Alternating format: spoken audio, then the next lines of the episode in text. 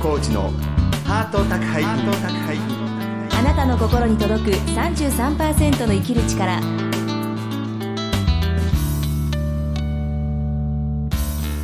ご経営いかがですか？作家の月野浩二です。松井宏恵です。月野浩二のハート宅配便。今週も番組おっきのあなたに33%の生きる力をお届けします、えー今日もねメッセージい。ただいている、ますので、はい。広瀬さんぜひ紹介お願いいたします東京都在住のラジオネームしょうがさんからいただきました、20代女性の方です、はい。月野さん松井さん毎回放送楽しみにしています、はい。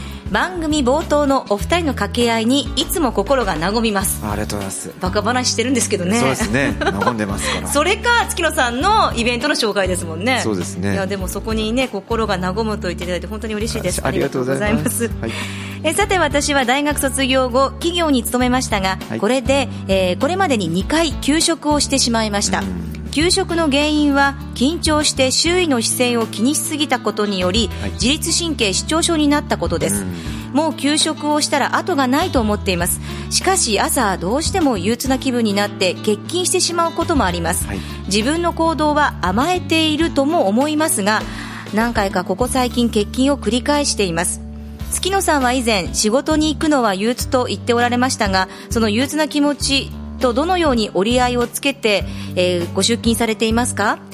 このような状況に対してアドバイスがあればぜひお聞かせくださいというメッセージです。そうですね。いや、はい。もういまだにものすごい憂鬱で、ん。ええ。あの会社行きたくないんですけど、うん。まあ、いろいろ心の支えいくつかあるんですけれども、ええ。まあ、一つは、はい。えーまあ、職場に行くと、うん。あの時給換算で、はい。私1時間、まあ、職場にただいますと、はい。まあまあ、仮に800円とすれば、ええ。800円、まあ、まあマネーがもらえるわけじゃないですか、はい。800円を、ええ。例えば文庫本2冊と、はい。えーマック100円マックと,、うん。とかなんかそういうのを、ん。私こう1時間まあ我慢してると今、うん。それがポロンと俺のポケットに入ってるとそういうのを、まあ、それ時給600円だろうが650円だろうが1000円だろうが、まあ、その人、ええ。その人でいいんですけど、うんうんうん。まあ、あの靴の苦痛の代償をね、いろいろこれで今1時間我慢してね、うん。あのツタヤで CD レン2枚レンタルできたとかねそう思って あ。のマイナスなことばっかり人に嫌われたとか、うん相手変にふうに思ったとかうん。考えますから、ええ。プラスはもうね山ほどそう考えればね。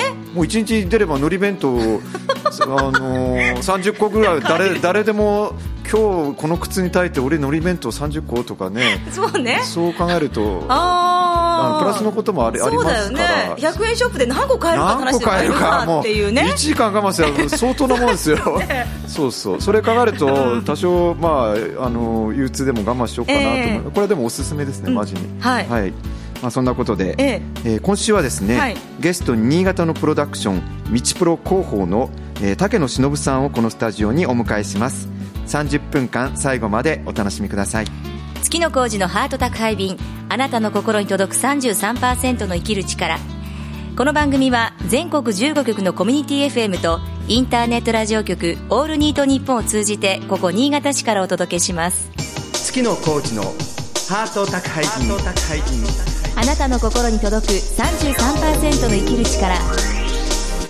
さまざまな人生体験を乗り越えてきた女性サバイバーに毎週お話を伺っています今週はこのスタジオにゲストをお迎えしていますみちプロの広報竹野忍さんです竹野さんよろしくお願いしますはい、よろしくお願いします。よろしくお願いします。えー、みちプロさんですけれども、はいえー今までに和紙絵師の綾音さんがですね、昨年の8月にね、はい女性サバイバーとして出演していただいたんですけど、はいえー、みちプロ広報ということで、そのみちプロさんについて、あの、ご説明していただけないでしょうか。はい。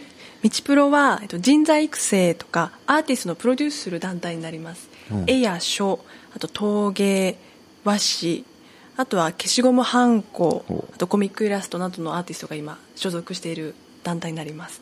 そういう表現者が集う、まあ、あのープロダクションみたいな。そうですね。あと音楽関係の方も何名か。うん。はい。いろいろねいます個性的なはい。レベルの高いね、アーティストが勢ぞろい、そのね、はい。プロダクションで広報を担当しているのが、えー竹野忍さんなんですけれども、はいえーね、女性サバイバーとして、うん。えー今回、えーしね、出演していただいたんですけれども、まあ、あの現実的にそのシングルマザーとしてね、現在、えーその道プロを支えているということなんですけれどもこの竹野忍が今までどういう歩みをね、えー歩んできたかというのを今日ズバッと聞こうと思うんですけど、えーまず衝撃的だったのが、はい。お父さんの給与明細見てびっくりしたということ そうなんです、らはい、高校生の時にたまたま父親の給与明細をはちらっと見たら16万だったんですあ、ね16万。で16万？え？と思って、うん。それを商業商業高校だったんですけど、はい。担任に「先生これどう思う?」って聞いたらほう 「あちょっと低いね」って言われた時に「男は金だ」と。男は金だ はい、その瞬間に私のこう男性感が決まってしまって、う んはい、で結局うち兼業農家だったので、はい。父親の給料が16万か実は定かではなくて、うん。もしかしたらお米のお金野菜のお金の16万だったかもしれないんですけど、うんうん。私はもう勘違いをしてそこで男イコールお金っていうふうに見えちゃうようになったんですね、そのお父様のはい。給与明細16万、はい。私にとって16万って言われて結構 高高収入の人かなっていうか。私の生きる世界じゃ なかなかやるねって感じですけどまあねいろんな価値観ありますから、でそれを見た瞬間これ親父、まあ、勘違いかもしれなくて、い。ダメだと思ってお男はマネーだとはい。経済力。まあねある意味それは別に間違いでもないですけどそれでそのこの人生こう突っ走ってきたっていうか。そうなんです。それでやっぱり好きになる人気になる人っていうのはやっぱりお金がありそうな役職があったりとか、部長課長ちょっと頭の良さそうな人に惹かれるようになってしまって、もうパッとその人やっぱり見ちゃうんですよねお金あるかな？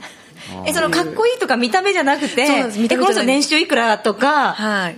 どんな車乗ってんのとか。気になりましたね。それはなんかこの人はマネ持ちだっていう判断材料ってどういうなんなんですか？はあでもやっぱりいただいた名刺の役職役職。しか、まあ、当時まだ若い小娘だったので それぐらいしか。なるほど。ああります。でも、だいぶきょイケメンだとかそういうんじゃなくて。違いますね名刺の全然。はい肩書きで。はい。で、それで突っ走ってきてどうだったんですか？そうです。突っ走ってきて大失敗をしたのが、はい。大学時代にちょっとキャバクラでほんの数ヶ月間バイトしたんですけどそこで知り合った男性がだんだんこう私ととってみればすごく頭のいい人でうん。おじさんだって40後半ぐらい。そうですね。まさしはい。く、まさしく40はいこうなんです。はい。で当時ホームページが、はい。あのパソコンがすごく普及してきたばかりの時にホームページをもう彼はやってるって聞いて、わすごい。あー。すごいすごい。すごい。IT IT, IT すごい。うん。って思って連絡を取るようになって別に体の関係はないもちろんないんですけど、だんだん連絡を取るようになったら好きだ好きだってなってしまって、うん。で困ったなと。いやいやいや私40代後半がはい、40代後半が。言い寄ってくるわけですね。はい。はい。いや私彼氏いるからって言ってももっと来るんですよね。うん。そうするとだんだん私もえもうちょっとやめてよ。うん。冷たくあしらうようになって。そしたらある日いきなりこう好きだ好きだが愛情がこう妬みとか恨みになってしまってあー多分沸点に行ったんでしょうね。うん。お前を殺してやるっていうふうに変わってしまってはいそこから私ちょっと役場の観光 PR するような仕事をやってた時に学校卒業してからあそれに。そうです大学、うん。はい社会人1年目で,、はい。で一応公の立場に立って硬い仕事ですね。はい。はい。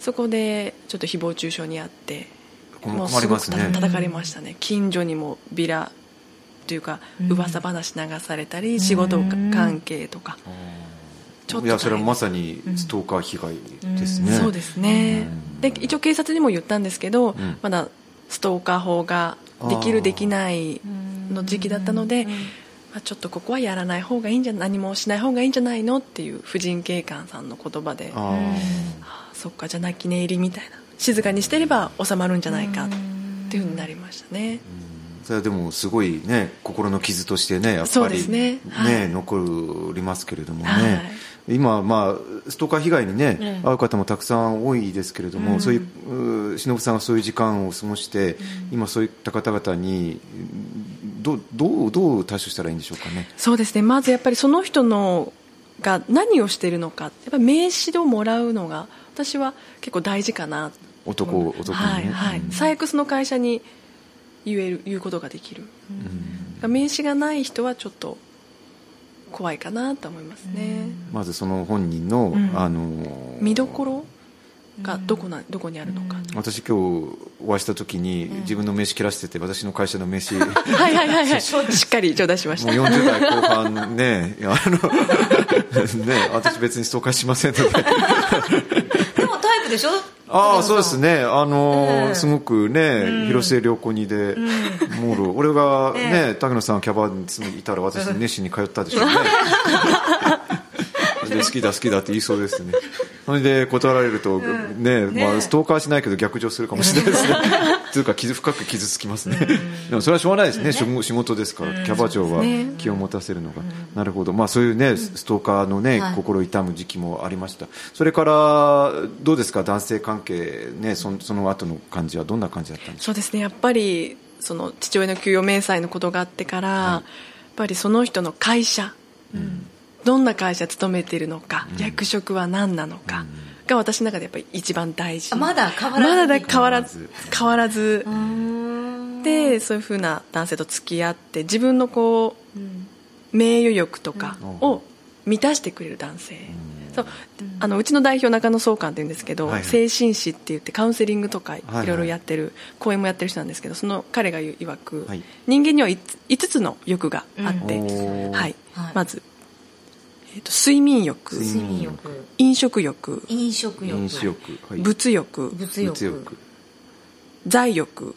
財。財欲、はい。色欲。色欲。は性欲ですね。ごめんなさい。物欲じゃなくて名誉欲。ですね。ははい。い、でうん。大体人間ってこの2つが結構突出してるってこの中で。はい。はいはい。言われてるんですね、え忍さんぶっちゃけその頃、ななな何欲が強かったんですか？この。財欲ですね。財欲と財欲そうです、ね、色欲ですあ色欲です。色欲。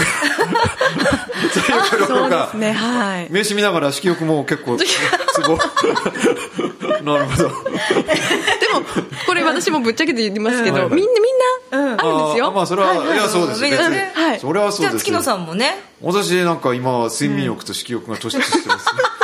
それは昔から引きこもりの頃から。引きこもりの時も、まあまあ、私それは20代から今に至るまで特に睡眠欲と色欲だけが特に変わらず。私は、はい。食欲と睡眠欲。いいですよね。なんかそれだとそう綺麗に見そういうセットえますよね。でしょきっとね。まあセット多いですね。まあ、はい。そういうことにしといてください、はい。わかりました。えー。え財あ財欲も。いやでも全てですかね、まあ、まあ人間ね、えーありますけれど、なるほど。じゃあその頃忍さんはまさに色欲とその財欲ですね。財欲ね。で男を見るのはやっぱり金金金がある方。金とセックスアピール。セックスわかりやすい人ですね。ハリウッドハリウッドタイプですね。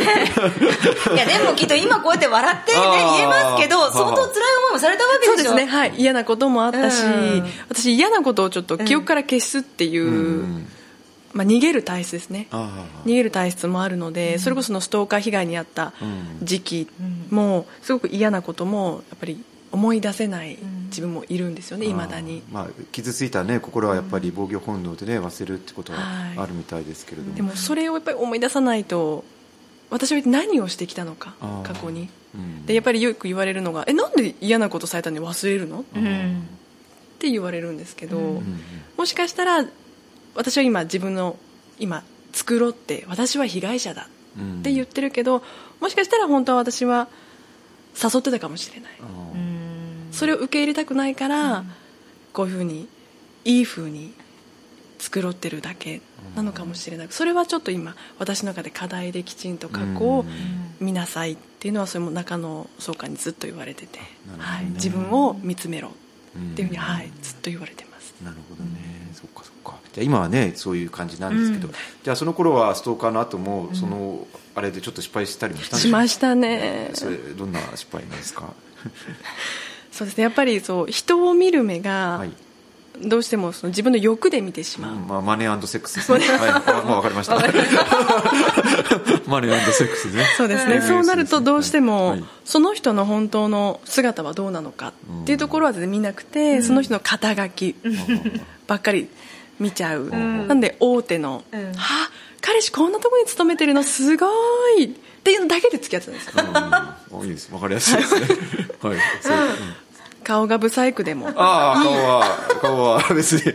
私の欲こその財力を満たしてくれるのであれあなるほど。ばっていうのでいい人い失い人で敗しました。すね。それは励みになりますよね、まあ、あの俺みたいな頭圧障害とかねやっぱね頑張ればいいもんだけど。でもそれでじゃあ本当にその人のことを好きだったか愛してたかって言ったらそうじゃないあそうじゃないそうじゃない。あ そうですか。その人のバックグラウンドだけを見てたからやっぱりうまくいかなかったしいい思い出は一つもないですね。あそうですか、はい。でまああのいろいろあってシングルマザーになられたんですけど、はい。それはそその辺からつながっていくんですか？どうそうなんですね。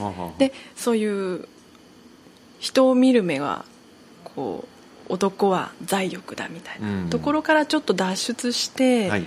あこの人は本当に私のことを分かってくれるし私もこの人と一緒に歩んでいきたいって思った人がいたんですけど、はい。まあ、ちょっと妊娠をして、うん。あ結婚。結婚できる、うんうんもう結婚がしたかった私ずっと結婚がしたくて、うん結婚と結婚がしたいみたいな。うんうん。あ結婚結婚とねあのうん。結婚に憧れる、うん。はいあでもありますよ誰もはい。ね、でだったんですけど結局いや困る。あ下ろしてくれっていうふうに言われて妊娠したの。ねはい、32歳。32歳、はい。微妙なねお年頃ですよはい、ね、はい。いやいや下ろすっていう年でもないし、うんうん。これはもう産んでも産んで育てよう。でちょうどその頃に「道プロ」っていうのをやろうって始めあーまはい、いろいろ助けてくれる人もいるし、だったら覚悟を決めよう。うん。うん一度でもやっぱり愛した人の子だしあ産もうと思って。それからちょっと親とは大変でしたけどね、うん。はい、7ヶ月間親には一切言わず大きいお腹を隠しうん。つわりも隠し。えそれは同居だったんですか、あはい。あ実家で。じゃあ同居してて妊娠してたのを隠してたわけ隠しました、でもともと夜私ライターもやってたので、はい。夜遅いのは当たり前で、うん。でつわりの時期は極力こう外に出る。うん。あんまりこうゲロゲロやってるのは見せない。うん。ああそっか。でお腹が大きくなってきた時期に秋だったので、うん。はい。大きい服を常に着てえ隠して隠して隠して。ね7ヶ月になって、もう下ろせない時に「いや実はね」ってー言った瞬間に父親はやっぱりもう下ろせないじゃないか。あー。第一声でしたね。じゃあそれをあの忍さんは、まあ、その時期までむしろ隠して。はい。自分の人生の選択としてあのこの子を、まあ、命ですからね、はい。えー母としてやっぱりこの子を守ろうっていうことで、はいなるほど、ね、でもねお子さん、ね、生まれてこの世の中にデビューしてよかったですね、そうですね、うん。やっぱりそれまで母親もちょっと苦い顔はしてたんですけど、はい。でうちの子が生まれる1ヶ月後に父親がもうずっと闘病生活をしててで、はいはい、もうそのまま他界をあしたんですけどはい、あでも、まあ、あのお子さんあ孫さんですね、はい、2回ぐらいはちょっと見ることはできたので本当に間に合ったからよかったです、ね。はい、よかったなと思って。で出産の時も結構いろいろエピソードがあって、うんはい。本当はもう父親もいよいよっていう時期だったので、はい。私は病院大きい病院で産んだんですけどその朝方にちょっと破水をして、うんあもう病院にうん行ったらそのうちの代表中野がいいろんなアーティストとかスタッフに声をかけてくれて朝の5時だったんですけど、はい。すごく遠い車で1時間2時間かかるようなところから男の子が飛んできてくれたり朝の6時だったけどアーティストとかスタッフも駆けつけてくれて、であの私結構緊急帝王切開だったんですけどはい、私がそのまますぐ病室行って戻ってあの病室に戻ってきたら花道ができたんですね。アーティストと。うんいいっすね。それははいみんな、うんあの美術系だから。そうですね。いいですね。はい、でうん今でも覚えてるのが「わあすごい花道ができてるよ」っうん。てうん。看護師さんに言われて、うん。ですごく嬉しくて。うん。でその時に母親はもう来れない。ああなたは一人で産みなさいってあそうですか、言ってたんですけど、はいお母さんもいてくれて、うん。あいてくれて。ああじゃあみんなが何も、みんな喜んでて全くあれですね、うん。誰も反対することのないね祝福されて、はい。ね生まれてきて、ね。うん。今はまあいろいろあったけど仲間にねまさに囲まれて、うん、まあいろいろシングルマザーとして生きるっていうのもいいこともやっぱり辛いこともいろいろあるんでしょうかね。どうなんでしょう。そうですね、まあ、いいことといえばやっぱり、まあ、気楽ですね、うん、嫁姑はないし。ああそうですね、ひろさん、ね、あ私まあねお互いにね。そうですよね。そうそう嫁も姑もいますね,、なるほど、あと親戚が旦那の親戚がどうだとか、そうですね。あっち行ったりこっち行かなきゃいけないですね、盆正月とかね、ありますね。はい、そういうのはないので、そういう意味では気は楽ですけど、やっぱり例えば七五三入学式、何かのイベントって時に、私しかいないっていうのは、まあ、ちょっとやっぱり寂しいなっていう、まあ、でもいろいろあってね今とっても素敵な笑顔でね乗り越えてきた人のね、あのこうなんていうか魅力をね感じさせる忍さんですが、えー、いろいろねラジオを聴きの方々にねいやまさしくシングルマザーの道を歩まれている方とか、えー、ニートとか引きこもりとかねいろんな生きづらさを持つ方々聞いてくださってるんですよ、はい、えー、竹野さんからねそういった方々にメッセージを、えー、届けるとしたらどんなお言葉でしょうか、はい。まあ、よくこれは代表中野からも言われるんですけど、はい、全ては覚悟から始まるって言われてて、うん、私がじゃあ赤ちゃんを産むっていうのもやっぱり覚悟、うん、でシングルマザーで生きるっていうのも覚悟全ては自分の覚悟なのかなっていうふうに思います。前に出るのもやっぱり一歩を踏み出す勇気よりもやるっていう覚悟が大事なのかなって思います。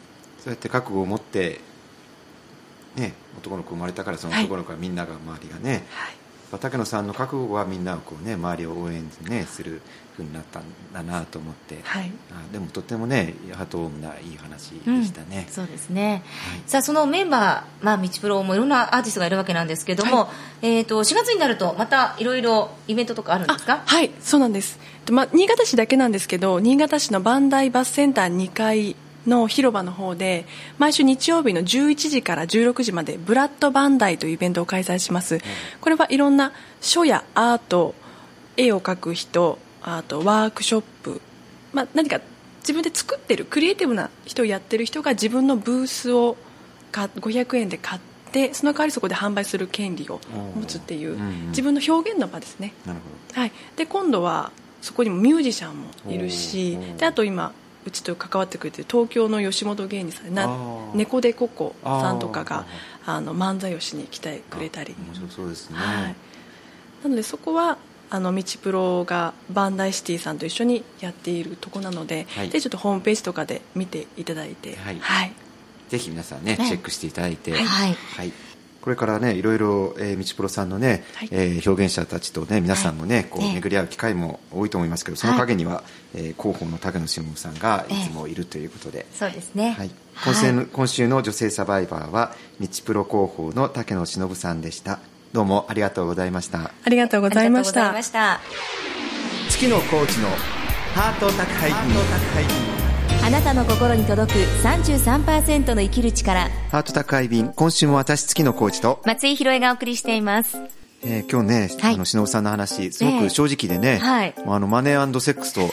でもみんなでも実際そうですよね。あのどんな人でもね、まあ、いいパートナー持ちたいってことでそれだけ財力があるかとかセックスアピールとかでもそれは誰でも持ってても言わないことをはっきりこう言ってくれたことがね、はい、でもお聞きの皆さんもね、えー、そういう自分自身の姿にこう気づかされて、そういうきっかけをねこう与えてくれたんでそれがすごくとっても今日はねいいインタビューだったと思います。はい、はい、えー、そして道プロのね、えー、アーティストまたメンバーも増えているということなんですけども、うん、今日は素敵なプレゼントもいただきまして、はい、えー、ご希望の方3名の方にですね、えー、えー、道プロアーティストの、まあ、グッズを詰め合わせにしてお送りしたいと思いますので、はい、えー、ご希望の方は、えー、どしどしご応募いただきたいと思います。えメールアドレスはメールアットマークハート 33.com メールアットマークハート 33.com まで、えー、ぜひ道プロアーティストグッズ希望と書いて、はい、えー、送ってきてください、えー、番組のツイッターアカウントはハート33ハート33となっています。来週の女性サバイバーですけれども新潟県燕市出身のフルート奏者本宮ひろみさんです。来週から4週にわたりお届けします。どうぞお楽しみにそれではまた来週。お相手は月野浩二と。松井宏恵でした。月野浩二のハート宅配便。あなたの心に届く33%の生きる力。この番組は全国15局のコミュニティ FM とインターネットラジオ局オールニートニッポンを通じてお届けしました。